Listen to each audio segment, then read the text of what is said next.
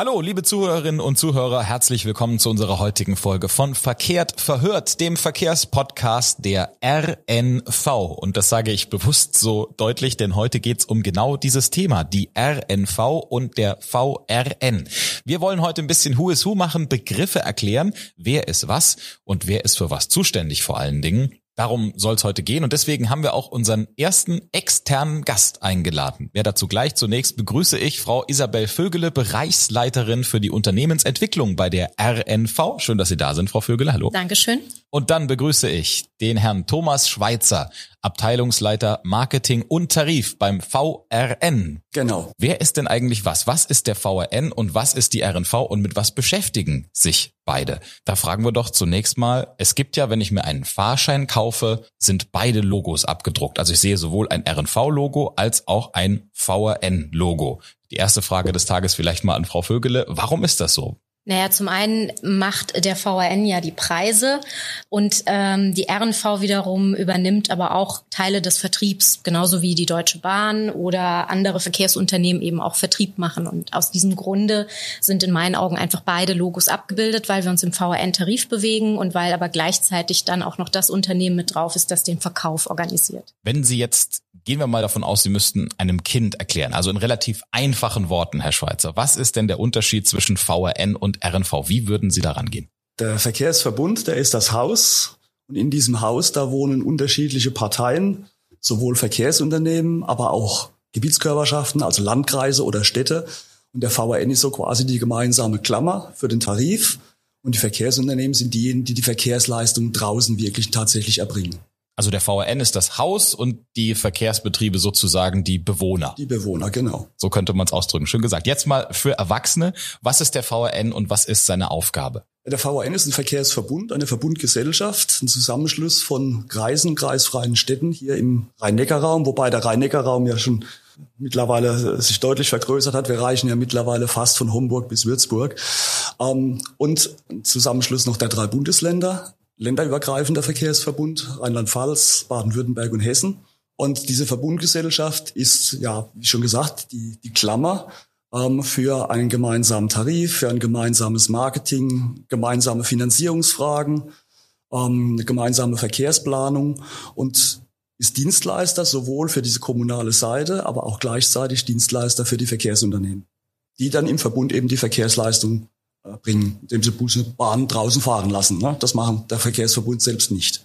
Und in diesem großen Gebiet, also sowohl räumlich als auch in diesem Konstrukt, Sie haben gesagt eben von Homburg bis Würzburg, also auch ähm, in der groß genannten Rhein-Neckar-Region, befindet sich dann die RNV. Wo ist unsere Rolle, Frau Vögel? Wie finden wir uns da drin wieder? Wir sind eines äh, der Verkehrsunternehmen ähm, jetzt im Rhein-Neckar-Raum aktiv. Das ist so das Kernstück, sag ich mal, des VRN. Und wir erbringen dort die Verkehrsleistung. Das heißt, wir fahren die Busse, wir fahren die Bahn, wir organisieren in diesem Bereich den Vertrieb. Wir kümmern uns drum, wie wir Fahrpläne weiterentwickeln in Abstimmung mit den Städten. Und ähm, ja, wir, wir sind sozusagen einer der, wir haben die größte Wohnung. Genau. Neben genau. der DB, glaube ich, in ja. dem Haus VRN. Das haben Sie schön beschrieben. Und es muss also in, in unserem Fall zumindest ist es schön, dass beide existieren auch nebeneinander. Ne? Das ist so eine Symbiose, das ergänzt sich zusammen. Genau. Wir müssen natürlich schauen, wie die Verkehrsunternehmen äh, miteinander vernetzt sind, so dass wir möglichst einfach auch den Kunden, den Bewohnern, den Besuchern des VRN-Gebietes es möglichst einfach machen, den, den ÖPNV oder die verschiedensten Verkehrsmittel zu nutzen, wie wir also Anschlüsse aufeinander abpassen und wie wir da gemeinsam zusammenarbeiten, Kunden informieren, auch gerade jetzt äh, dynamische Fahrgastinformationen wie all diese Punkte einfach ineinander greifen. Ich frage jetzt mal ganz keck, Herr Schweizer, warum muss es sie denn überhaupt geben? Ich meine, der Verkehrsbetrieb könnte doch einfach komplett für sich arbeiten, sagen, ich verkaufe meine eigenen Fahrscheine und die anderen machen ihr Ding. Das stimmt. In der Situation waren wir mal vor 30 Jahren. Da gab es ja nur die Verkehrsunternehmen. Das bedeutet für den Fahrgast aber auch, dass wenn er auf einer Fahrtstrecke mehrere Verkehrsunternehmen benutzt, er müsste mehrere Tarife bezahlen, mehrere Fahrausweise bezahlen. Und das war der Grund, warum man vor 30 Jahren eben den Verkehrsverbund gegründet hat, um dem Reisenden einen einheitlichen Fahrschein, einen einheitlichen Tarif anbieten zu können. Das ist nicht das für den Rhein-Neckar-Raum etwas sehr Spezielles. Das ist in der ganzen Republik mittlerweile so. Es gibt ja auch andere große Verkehrsverbünde, die alle irgendwo nach dem gleichen Muster gestrickt sind. Es ist eine ja, sagen wir mal so eine Art Dachorganisation, die quasi dieses System versucht zu klammern Und es gibt viele Partner eben, die dieses System physisch eben durch ihren Betrieb dann am Rollen und am Leben halten. Sie haben das beide eben schon sehr schön beschrieben. Das heißt, ähm, derjenige, der mit unseren Fahrzeugen unterwegs ist, wird das erstmal daran merken, dass er sehr bequem unterwegs ist, weil er eben trotz Umsteigen, trotz Wechsel der Verkehrsbetriebe A davon profitiert, dass er keinen anderen Fahrschein braucht oder B auch davon profitiert, dass zum Beispiel man sich gegenseitig auch abspricht, wann fährst du wo los, äh, wann können wir von wem vielleicht noch Fahrgäste übernehmen oder mitnehmen oder so. Das heißt, diese Zwischenverbindung sozusagen, die schafft für den Menschen, der mit uns unterwegs ist, sehr viele Vorteile. Gibt es denn auch Fahrten, die der VRN selber durchführt oder machen das alles die Verkehrsbetriebe? Nein, das machen ausschließlich die Verkehrsunternehmen. Also operatives Geschäft haben wir in dem Sinne nicht. Das ist alles auf die Verkehrsunternehmen, Busbereich und Schienenpersonennahverkehr, SBNV, die Heavy-Schiene und halt eben auf die Stadtbahnbetriebe. RNV ist ja ein gemischter Betrieb aus Bus und Stadtbahn. Auf die ist es letztendlich übertragen. Wir selbst haben keine Fahrzeuge und wir selbst äh, fahren auch nicht. Okay, das heißt, dass in dem Haus hat jeder seine Rolle, da hat jeder seine Aufteilung. Genau. Da wird sich auch strikt dran gehalten. Jetzt gibt's zum Beispiel auch, Frau Vögel, da sind wir auch gefragt worden, Busse, die die RNV betreibt, die aber nicht im RNV-Design sind, zum Beispiel auf der Linie 34 in Heidelberg. Wo kommt das her? Naja, das kommt daher, dass wir nicht jede Busleistung und insbesondere betrifft es eigentlich nur die Busse selbst erbringen. Das heißt, wir haben Subunternehmer, denen wir uns bedienen, mit denen wir letztendlich Spitzen natürlich abfangen, wenn mal eine Baustelle ist, weil wir sonst natürlich alles vorhalten müssten und dann ist es einfach sinnvoll, da auch mit Partnern zusammenzuarbeiten da jetzt nicht nur wir uns Subunternehmer bedienen, sondern eben auch andere, ist natürlich schon unser Fokus, dass wir versuchen, das Design oder das Layout einheitlich zu halten von unseren Fahrzeugen, aber da auch einfach dem Ganzen Rechnung tragen, dass das nicht immer funktioniert, sondern dass der Subunternehmer ja vielleicht bei mehreren größeren Verkehrsunternehmen ein Subunternehmer ist und dann ist ja immer die Frage, welches Design hat denn jetzt der Bus? Bei vielen VRN-Verkehren gibt es ja dann auch noch die, die blauen Busse letztendlich. Das wäre dann vielleicht mal so ein Gedanke natürlich, dass man sagt, gut, es gibt bestimmte Busse, die sind im RNV-Design, andere sind im VRN-Design und dann hat man zumindest nur zwei unterschiedliche Arten von Designs. Und man kann ja auch als Subunternehmer nicht dauernd umlackieren, je nachdem, wie man gerade unterwegs ist. Genau. Diese Woche so, nächste Woche so. Ne? Deswegen korrekt ist das wichtig, dass am Ende vorne das VRN-Logo drauf klebt, weil das dann für den Fahrgast heißt, jawohl, da kann ich einsteigen mit dem gleichen Fahrschein. Jetzt sind Sie ja unter anderem auch für unser Angebot zuständig, Frau Vögele. Ist es denn so, dass Sie im Büro sitzen, gucken sich die Zahlen an und sagen, oh, da müssen wir die Fahrpreise ein bisschen anheben? Oder ist es dann doch nicht so einfach, wie man sich das oft vorstellt? Naja gut, ähm, wir Verkehrsunternehmen geben ja schon Informationen letztendlich an den VRN. Wie sieht's da aus? Wie sieht's mit unseren Personalkosten aus? Wird der Treibstoff, wird der Strom, den wir beziehen, teurer? da ÖPNV per se nun mal kein Geschäft ist, wo man Geld mit verdient, sondern es bleibt immer ein Restdefizit da, ist es natürlich schon so, dass wir alle das Interesse haben, dass die, die uns nutzen, eben auch einen Preis dafür bezahlen, der möglichst so ist, dass eine möglichst hohe Kostendeckung auch da ist. Und der Rest, der dann eben nicht gedeckt werden kann, den muss ja sowieso die öffentliche Hand an der Stelle tragen. In dem Fall sind es dann die Gebietskörperschaften, die uns ja beauftragen. Also Herr Schweizer hat es ja eben schon gesagt, dass ja hinter dem VRN auch die Gebietskörperschaften letztendlich stehen und ähm, die geben ja auch grundsätzlich vor, welches Angebot wollen sie denn eigentlich haben. Und wir bedienen dann diese Anfrage. Es heißt aber letztendlich auch, das ist nämlich, glaube ich, ein wichtiger Unterschied, den, den viele kennen sollten. Sie können nicht einfach sagen, oh, wir haben jetzt gestiegene Kosten, wir müssen auch die Fahrscheine teurer machen, denn das ist ja gar nicht Ihre Aufgabe. Das muss ja dann wieder beim Herrn Schweizer geklärt werden. Wir bringen das dort ein mit anderen Verkehrsunternehmen und dann wird da diskutiert, was ist am Markt letztendlich überhaupt absetzbar, umsetzbar. Wir haben ja dieses Jahr beispielsweise keine Tariferhöhung gemacht.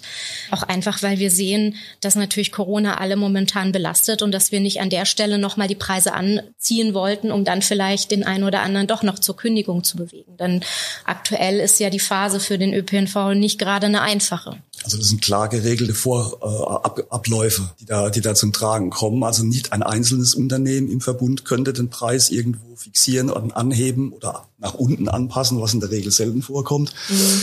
sondern das kann letztendlich nur die Gemeinschaft der Verkehrsunternehmen.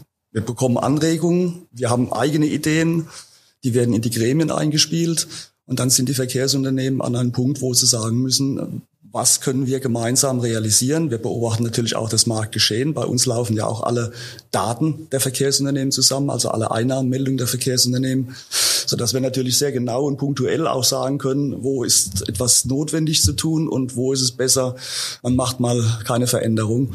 Erst dann, wenn die Gremien einen Beschluss treffen, der der Gemeinschaft auch den Willen der Gemeinschaft entspricht, dann haben wir im Prinzip eigentlich eine Tarifanpassung oder ein neues Tarifprodukt. Das gilt also auch für die Einführung neuer Tarifprodukte, nicht nur für die reinen Preisanpassungen. Und Frau Vögel hat es ja richtig gesagt, äh, wir haben die Tarifanpassung 2021 bewusst ausgesetzt, weil wir halt eben in der Zeit schon merken, dass die Kundschaft ja auf der einen Seite ähm, etwas vorsichtig im ÖPNV agiert. Das war über den Sommermonate vielleicht etwas anders, aber jetzt mhm. gerade in der zweiten Pandemiewelle ja wieder deutlicher und natürlich auch schon belastet ist. Ja, wer also Abonnent war oder das auch sein Abonnement beibehalten hat und nicht gekündigt hat, der hat ja nicht so viele Möglichkeiten gehabt, jetzt das auch wirklich zu nutzen und da nochmal dann den Preis anzuheben.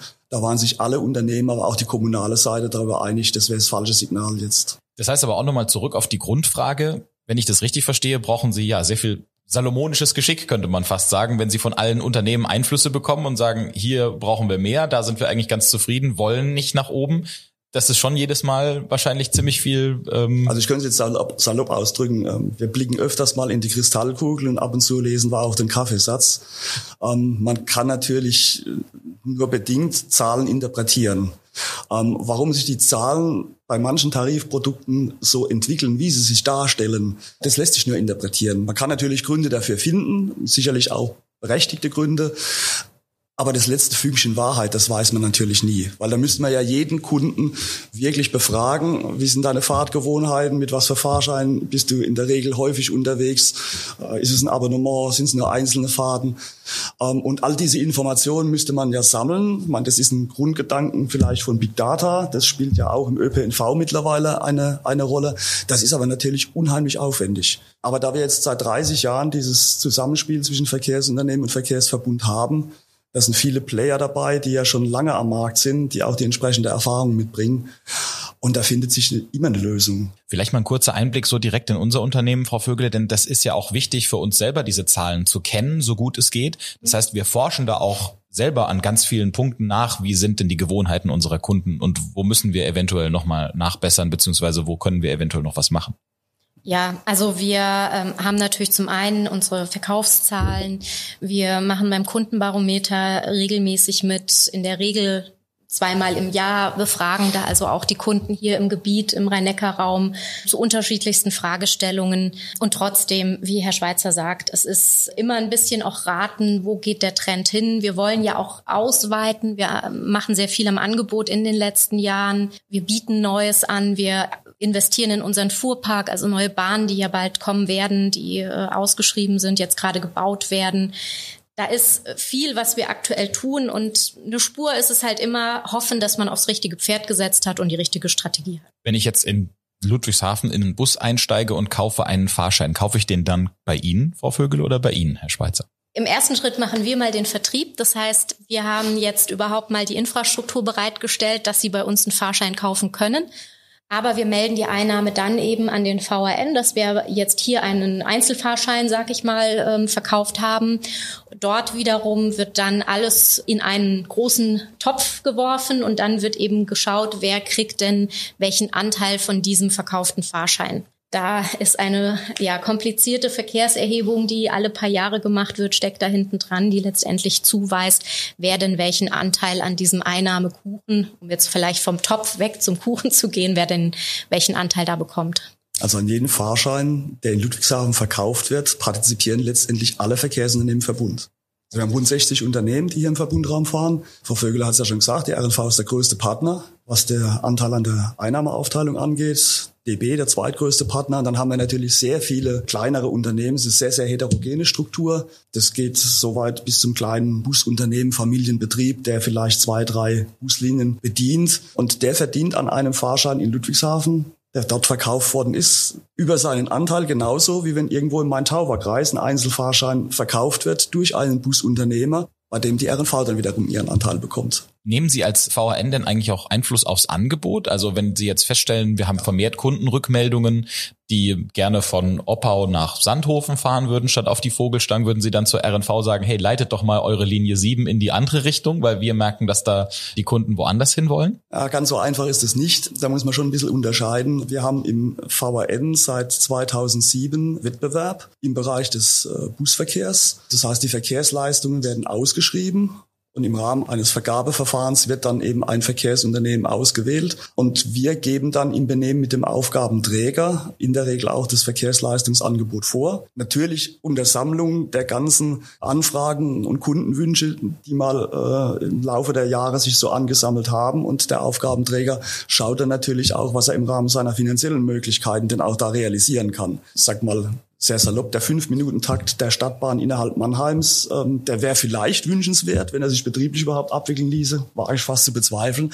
Aber das muss ja auch jemand dann finanzieren. Also ganz so einfach ist es nicht. Im Schienenpersonennahverkehr, also bei der Heavy-Schiene, da ist es äh, ähnlich geregelt. Ich sage bewusst Heavy-Schiene. Schöner Begriff, die Heavy-Schiene. Ja, die Heavy-Schiene ist die, die etwas breitere Spurweite, ja. also über die Meterspur raus. Habe ich noch nie gehört, haben Sie mich wir, gerade bereichert. Das sagen wir gerne immer Heavy-Schiene dazu. Da sind ja mittlerweile auch mehrere Player unterwegs. Die Deutsche Bahn ist ja dann nicht mehr allein im Verbundraum unterwegs. Wir haben verschiedene Unternehmen wie Go Ahead, wie Abellio, wie die Flex, die mittlerweile hier Verkehrsleistung übernommen haben. Auch da ist es so, dass die Aufgabenträger, das sind in der Regel dann die Länder, ähm, dann die Verkehrsleistung entsprechend vorgeben. Und bei der RNV ist es im Prinzip das Konglomerat der Städte Mannheim, Heidelberg und Ludwigshafen, die auch von ihrer Seite aus natürlich die Vorstellungen von dem ÖPNV-Angebot konkretisieren und dann an die RNV übertragen, per direkte Beauftragung. Aber wir könnten jetzt nicht sagen, würden wir auch wahrscheinlich gar nicht, weil das weiß die RNV viel besser von ihrer Fahrgastströme. Lasst jetzt mal die Linie 7 irgendwo anders hinfahren. Also so weit, man steht zwar trotz allem ja immer im Austausch, aber so weit würden wir da jetzt auch nicht gehen. Haben Sie andersrum schon mal Tarifwünsche an den VRN geäußert, also spezielle Tickets oder Veränderungen? Ja, wir haben auch bei uns äh, oder bei mir im Bereich eine Einheit, die sich da sehr stark engagiert, die auch ein bisschen schaut, was wäre denn aus unserer Sicht ein guter neuer Tarif und da auch immer wieder im Gespräch mit dem VRN letztendlich ist, um, um da einfach auch Ideen einzubringen. Am Ende ist es so, dass all die Teilnehmer im VRN, also die ganzen Verkehrsunternehmen, ja schon auch ihre Ideen letztendlich weitergeben und man dann ähnlich wie bei der Frage, wie hoch ist der Tarif oder wie hoch ist der Preis, eben genauso schaut, was bedarf es jetzt. Also zum Beispiel eben aufgrund der Pandemie und des vermehrten mobilen Arbeitens oder Homeoffice, wie man so gemeinhin sagt, eben braucht es da vielleicht andere Angebote und auch da tauschen wir uns aus und bringen Ideen ein. Haben Sie ein Smartphone? Wahrscheinlich ja, Frau Vögel, oder? Ja. Gerade als Bereichsleiterin, glaube ich, braucht man ein Smartphone. Ist da die RNV Stadt Info App drauf? Ja, die ist drauf. Ist da die MyVRN App drauf? Ähm, nein, tatsächlich noch nicht. das ist nicht schlimm, weil genau darüber wollen wir ja sprechen jetzt, was beide Apps denn können und warum beide Apps ihre Berechtigung haben. Insofern jetzt mal an Sie die Frage, Herr Schweizer, wenn die RNV eine Stadtinfo-App hat, warum hat der VRN denn dann noch die MyVRN-App? Weil ich kann doch irgendwie auf beiden Apps beides. Also Verbindungen nachsuchen zum Beispiel kann ich jetzt erstmal auf beiden weil Apps. Weil letztendlich ja. ähm, die Hintergrundsysteme ja letztendlich von der gleichen Quelle gespeist werden. Ähm, wir haben die MyVRN-App, weil wir ja die verbundweite Fahrplanauskunft haben. Wobei wir jetzt sagen ja nicht mehr Fahrplanauskunft, sondern Mobilitätsauskunft. Wir beauskunften ja nicht nur Bus und Bahn mittlerweile, sondern auch Carsharing und das Fahrradvermietsystem Nextbike. Also der Kunde erhält wirklich eine modale Auskunft, multimodale Auskunft. Und so hat sich das im Laufe der Jahre historisch entwickelt. Und irgendwann natürlich hat man, als die Technik so weit war, gesagt, das kann man natürlich jetzt auch mal mobil irgendwo abgestalten, dass der Kunde nicht mehr zu Hause immer ans Laptop muss oder an den großen Rechner. Man führt es in eine App über. Und natürlich haben auch die einzelnen Verkehrsunternehmen die, die gleichen Intentionen. Ja, und das ist bei uns ein, sag mal, schon oft diskutiertes Thema. Wäre das eigentlich aus Sicht des Fahrgastes nicht sinnvoller, es gäbe nur eine App, die alles kann? Also nicht nur Fahrplanauskunft, die dann auch noch verkauft und dann vielleicht noch die Fahrtberechtigung über den E-Tarif abbilden kann. Und da haben wir einfach kein einheitliches Meinungsbild. Ähm, da gibt's Eigeninteressen der Unternehmen, was ja durchaus verständlich ist. So viele sind es dann auch nicht, die das finanziell auch stemmen können. Das bedeutet ja auch ein Systemaufwand. Man braucht ein Vertriebssystem dazu und es müssen Menschen da sein, die das System auch betreuen. Also insofern haben wir eigentlich nur die zwei großen Player DB und RNV, die hier mit Apps am Markt vertreten sind. Das verzahnt sich an der einen oder anderen Stelle, aber wir haben, wie gesagt, kein, kein einheitliches Meinungsbild weil es ja auch nicht so einfach ist, dann einfach mal seine App irgendwo vom Markt zu nehmen. Das muss man ja auch sehen, weil eben halt auch Menschen hinter dran stehen und eine Systemtechnik, die finanzielle Aufwendung verursacht hat. Und es ist mit Sicherheit äh, eine Frage der Philosophie. Also viele andere Verbünde, da ist die Situation ähnlich. Da haben sie auch mehr als eine App. Und es gibt auch Stimmen, die sagen, lass doch den Kunden entscheiden, mit welcher App er denn am liebsten arbeitet. Es gibt noch den DB Navigator, der ist dann noch bundesweit aktiv. Da können wir natürlich ja DB auch nicht sagen, schaltet mal den Navigator ab, weil wir haben schon was Schickes im Rhein-Neckar-Raum. Mhm. Und das wird der Markt wahrscheinlich entscheiden. Im Zeitablauf wird sich herausstellen, welche App aus Sicht des Kunden die ist, die am bedienerfreundlichsten ist, wo die Abrechnung immer einwandfrei funktioniert und die ihm vielleicht auch individuell das meiste bietet. Und ich glaube, das ist zurzeit eigentlich auch die richtige Philosophie, als zu versuchen, alles in eine App reinzupacken wir haben ja auch nicht den Standardkunden. Und ja. dementsprechend gibt es unterschiedliche Kunden. Es gibt die, die ein Abo haben, die brauchen jetzt nicht zwingend einen E-Tarif noch irgendwo im, in der App drin. Den reicht ein Auskunftssystem. Dann sind es die, die vielleicht tatsächlich auch DB sehr stark nutzen. Die finden es vielleicht eben wirklich spannender zu sagen, für mich ist eine, eine DB, weil ich längere Strecken fahre, die bessere App, ein Navigator, äh, Navigator. ähm, also von daher, es gibt unterschiedliche Kunden und dementsprechend äh, auch unterschiedliche Apps, die eben je nachdem, was der Kunde möchte, was er braucht, was er sich da vorstellt, nun mal das entsprechende dann auch abbilden. Ich glaube auch ehrlicherweise persönlich nicht, dass es am Ende sich nur auf eine fokussiert. Es mag sein, dass es eine weitere Ausdünnung gibt, das will ich gar nicht ausschließen, aber es wird sicherlich für die unterschiedlichsten Belange dann auch unterschiedliche Apps am Ende geben. Und die App an sich ist, glaube ich, auch immer so der Faktor, ja, die muss mal entwickelt werden, aber wichtig ist, glaube ich, dass das Hintergrundsystem, was diese App speist, dass das nicht ständig neu entwickelt wird, sondern dass man da auf eine Datenplattform, Datendrehscheibe letztendlich drauf zugreift, sodass die Daten, die rauskommen, die Informationen eben, egal welche App und welches Frontend ich da nutze, immer die gleichen irgendwo sind. Das ist ein sehr, sehr schönes, ich möchte fast sagen, Schlusswort für dieses Kapitel, auf das ich genauso gekommen wäre, denn letztendlich, also ich kann Ihnen aus meiner persönlichen Erfahrung sagen, auch ich habe beide beide Apps und ich nutze auch beide Apps für unterschiedliche Zwecke. Zum einen, wenn ich mal mit dem Nextbike unterwegs bin, dann mit der VRN-App. Wenn ich mal weiter weg im, im Verkehrsverbund unterwegs bin, dann auch mit der VRN-App. Aber ansonsten bin ich ja auch Mitarbeiter und Kunde der RNV und da bin ich auch ganz glücklich darüber, dass es die RNV gibt. Denn ich glaube, man muss auch fairerweise einfach sagen, der VRN hat ja aufgrund seiner Größe und aufgrund seiner Ausdehnung und der Anzahl an Mitgliedern, die da drin sind, gar nicht die Möglichkeit, auf jedes Mitglied derart detailliert und einzeln einzugehen, wie der Kunde vielleicht manchmal sich die Informationen wünscht. Insofern ist es ja auch ein bisschen ein gegenseitiges Aufeinander Rücksicht nehmen und sagen, okay, wir machen hier nochmal was Kleines, damit wir uns auch für unsere Kunden detaillierter nochmal präsentieren können. Und äh, auf der anderen Seite gibt's aber auch das Große für alle, wenn jemand tatsächlich diese Vorteile des VRN nutzen möchte, nämlich über die Grenzen Grenzen der RNV hinweg sozusagen unterwegs zu sein, dann hat er eben auch wieder da was, wo er drauf zurückgreifen kann. Und das, was Sie eben gesagt haben, das ist genau das Schöne, was unter allem steht, nämlich, dass wir eine gemeinsame Datenbank haben, die wir alle füttern und wo letztendlich dann auch alle von profitieren. Und das ist doch das Schöne, was man unter dieses Kapitel schreiben kann. Jetzt nochmal zum Schluss, apropos versöhnlich. Wenn jetzt mal ein Fahrgast nicht ganz so zufrieden ist mit der Leistung, dann haben wir ja durchaus viele Wege, Frau Vögel, wie man sich an uns wenden kann und sich beschweren kann oder vielleicht auch mal ein Lob loswerden kann. Richtig. Also ich sag mal, man kann sich an die RNV wenden, man kann sich auch an den VRN wenden. Wir reden miteinander.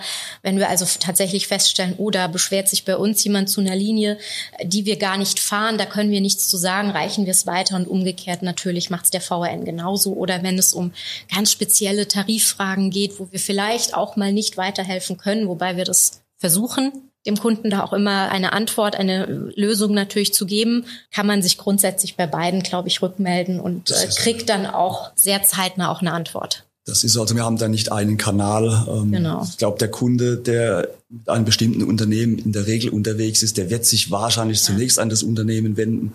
Es ist aber auch kein Problem, wenn er bei uns aufschlägt. Eine Lösung finden wir in der Regel immer. Ähm, es gibt ganz wenige Fälle, wo es mal vielleicht nicht so weit gekommen wäre, aber es ist so, dass wir natürlich die Informationen an die Unternehmen weiterspielen. Also ich sage jetzt mal ganz banales Beispiel, Turnbeutel vergessen im Bus es ist dann manchmal schon schwierig herauszufinden, welcher Bus war es denn, welche Linie war es denn. Das ist für den Fahrgast natürlich auch oftmals sehr schwierig. Der will ja nur fahren, der will ja nicht irgendwelche Informationen sich noch nebenher beschaffen.